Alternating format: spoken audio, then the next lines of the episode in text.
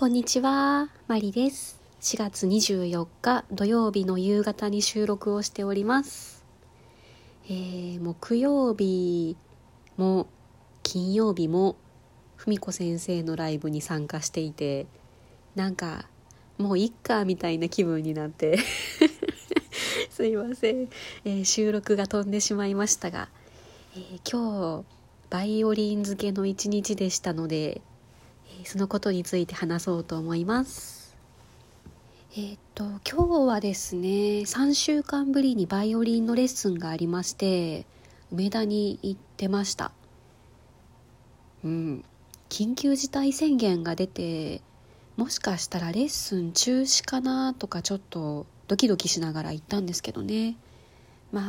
あもし中止になるとしても緊急事態宣言が25日明日からっていうことなので今日はギリギリセーフかなと思いながら えー、朝からまず練習に行きました。えー、っとうちの近くのバイオリン工房のお部屋を借りましてですね今日は1時間朝練。レッスンは2コマで2時間弱ですね、えー、そうなんですよ。今日は、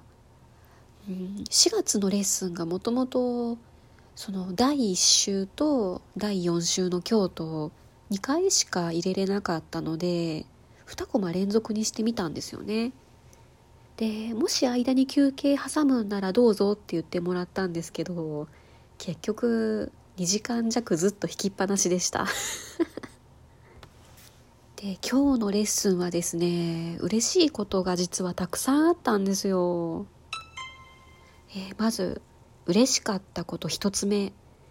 ー、右手のボーイングがマシになったと褒めてもらいました。まあ明確に褒めてもらったというよりはあそういえば今日は右手気にならないですねっていう感じで言ってもらったんですよ。前回レッスンまではずっと右手右手右手って言ってねそのボーイングが曲がってるとかすごい右手に力が入ってるとかめちゃくちゃ言われてたんですけどそのいつぞやのトークで話したその姿見で見た時にあなんか姿勢が悪いなと思ってそのまっすぐ立ってで両肩もまっすぐになるようにその右右肩と左肩が平行になるように、えー、姿勢を正してからバイオリンを構えたらですねボーイングがマシになったんですよね。でそこからは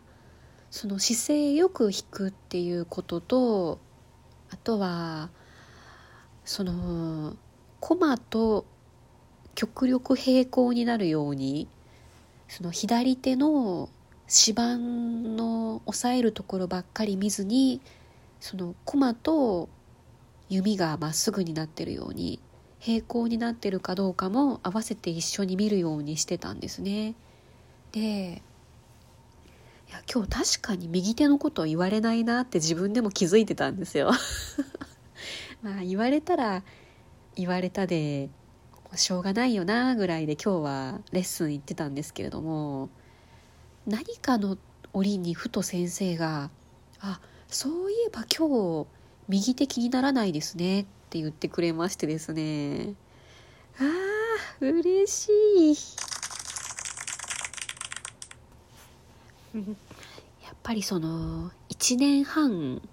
ずっと多分変な癖で弾いてきてしまっていたと思うんですけれどもそのバイオリンを弾く時に少し意識するだけでも少しずつ直していけるんだなってちょっと実感できましてですねそれが嬉しいことの一つ目でしたで二つ目はですねあの私前回のレッスンの時に実はそのレッスンの終わりでも最初でもいいから曲を通したいですってお願いをしたんですよね。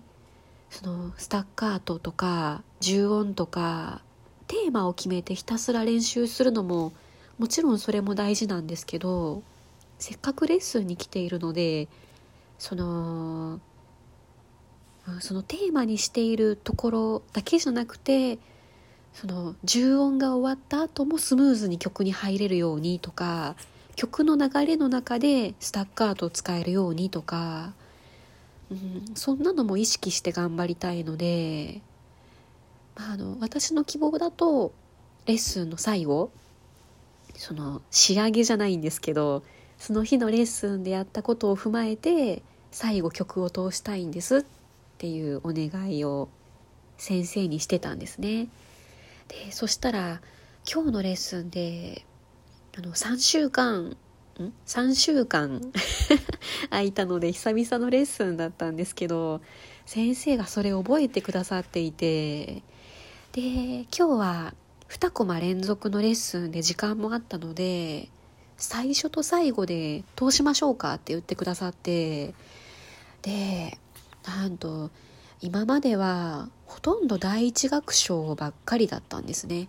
私そのザイツのコンチェルト2番っていう曲をもうなんか半年ぐらいずっとやってるんですけど でそのレッスンの先生が変わったりしてその今の先生になってからももう第一楽章から振り出しに戻ってずっとやってたんですよね。で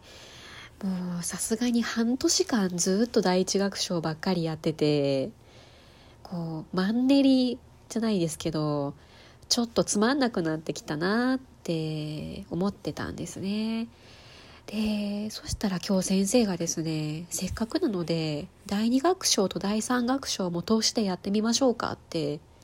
言ってくださったんですよ。めっちゃ嬉しい、えー、そんなわけでですね第三楽章は特に今の先生には初めて聞いてもらいましたでそのリズムを間違えて覚えていたところとかも修正してもらいましてですね。今日も新しい発見がたくさんありまして。今日のレッスンは本当に嬉しいことがいっぱいでモチベーションが上がる練習だったので明日からあそのアンサンブルの曲ももちろんやるんですけどそのせっかく先生に教えてもらったことをですね忘れないようにちょっと明日は復習を込めて、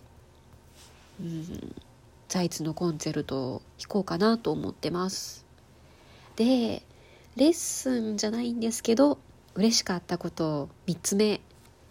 は、リペアのバイオリンがやっと戻ってきました。もう一回。やっと戻ってきましたよ。スケジュール通りでした。3月14日に預けてから4月の24日。長かったですね。いやでもめっちゃ綺麗になってました。その写真を送ってもらってこんな風に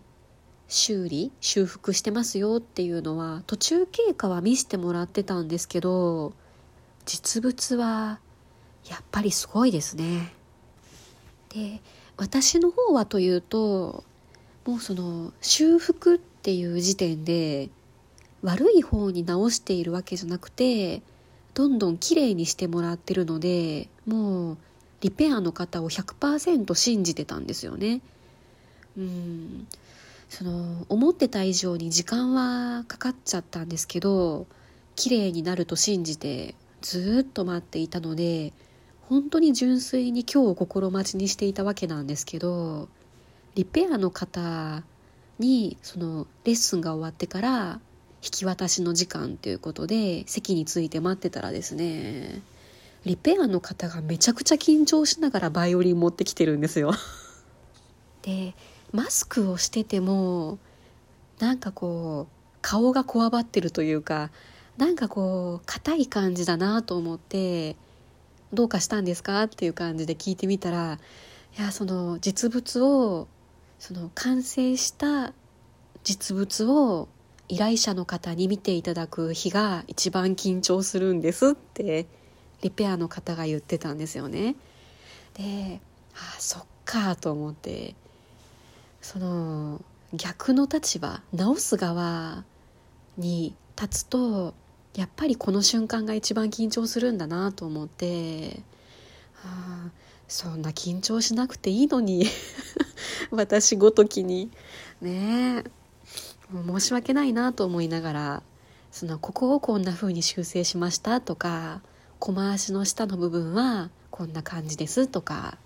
説明をしてもらいましてですねもう大満足でした。あの C カーブあ C バウツっていうんですかね正式名称。そのあのバイオリンの真ん中の C カーブのところの傷も治ってましたしうんその前の方がつけただつけたであろううん弓のフロッグをぶつけた部分とかもめちゃくちゃ綺麗になってましたしそうなんですよ。その穴が開いていたところもニスでちゃんと埋めてくださっていて凹凸がないようになっていてもう大満足の仕上がりだったんですよね。で、まあ一番時間がかかっていた小回しの部分はですね一応乾いてるんですけど引いていく中でその上の層のニスがずれてくるかもしれないからっていうことでそのまたレッスンに行くたびにですねちょっと時間をとってもらって多分ニスがずれてくるのでそのはみ出た部分を削ってもらうっていうそういう作業をですね。これから定期的に挟んでもらってでニスが固まったところで完全終了っていうことになりました。いい一日でした。大満足。